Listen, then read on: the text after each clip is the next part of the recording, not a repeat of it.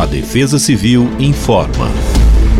Neste sábado, 3 de fevereiro, o dia será marcado pela presença de bastante nebulosidade. Isto por conta de um sistema meteorológico que avança lentamente pela costa do estado de São Paulo.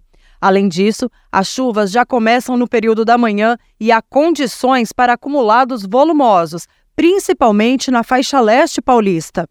Como haverá maior nebulosidade, as temperaturas não sobem tanto e a mínima será de 19 graus e máxima de 24 graus na região metropolitana da capital.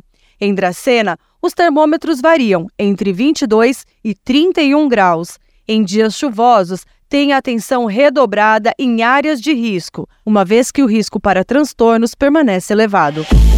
Defesa Civil do Estado de São Paulo.